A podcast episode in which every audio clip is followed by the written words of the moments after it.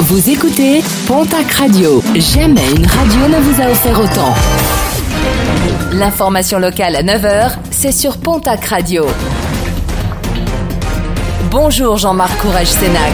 Très belle matinée à vous toutes et vous tous. Plainte déposée et enquête en cours. Confirmation du parquet de Mont-de-Marsan après le signalement de plusieurs cas de piqûres sauvages lors des dernières fêtes de la Saint-Jean à Saint-Sevé dans les Landes.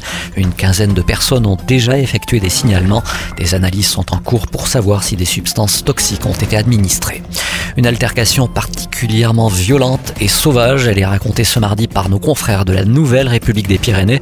Deux habitants de Vic en Bigorre comparaissaient hier pour des violences réciproques devant le tribunal de Tarbes. Mercredi dernier, un homme avait donné six coups de couteau à son voisin de palier. Ce dernier avait répliqué en arrachant avec ses dents une partie du menton de son agresseur. Si l'auteur de la morsure a été relaxé, celui des coups de couteau a été condamné. Les créations d'entreprises ne connaissent pas la crise dans les Hautes-Pyrénées. L'an dernier, pas moins de 2700 créations ont été enregistrées dans le département. Une année record en hausse de 30% sur une année. Initiative Pyrénées, la structure départementale qui accompagne et finance les porteurs de projets, a accompagné l'an dernier pas moins de 108 entrepreneurs, en grande majorité des auto-entrepreneurs. En sport rugby, une grosse recrue annoncée au Stade Tarbes Pyrénées Rugby. Le troisième ligne sud-africain, Jérémy Jordan, a signé pour une saison avec les Rouges et Blancs.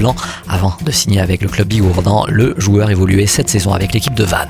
En football, une recrue de choix pour le POFC FC qui doit confirmer la venue du Messi vietnamien Nguyen Kang Hai. Un contrat de deux ans pour le joueur, véritable idole en Asie.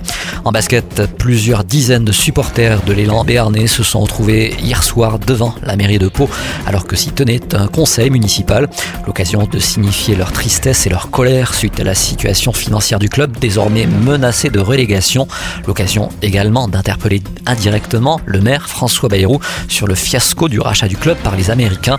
Des supporters qui espèrent désormais qu'une solution de reprise puisse être trouvée d'ici au 11 juillet, date de l'audition de la dernière chance pour les Verts et Blancs.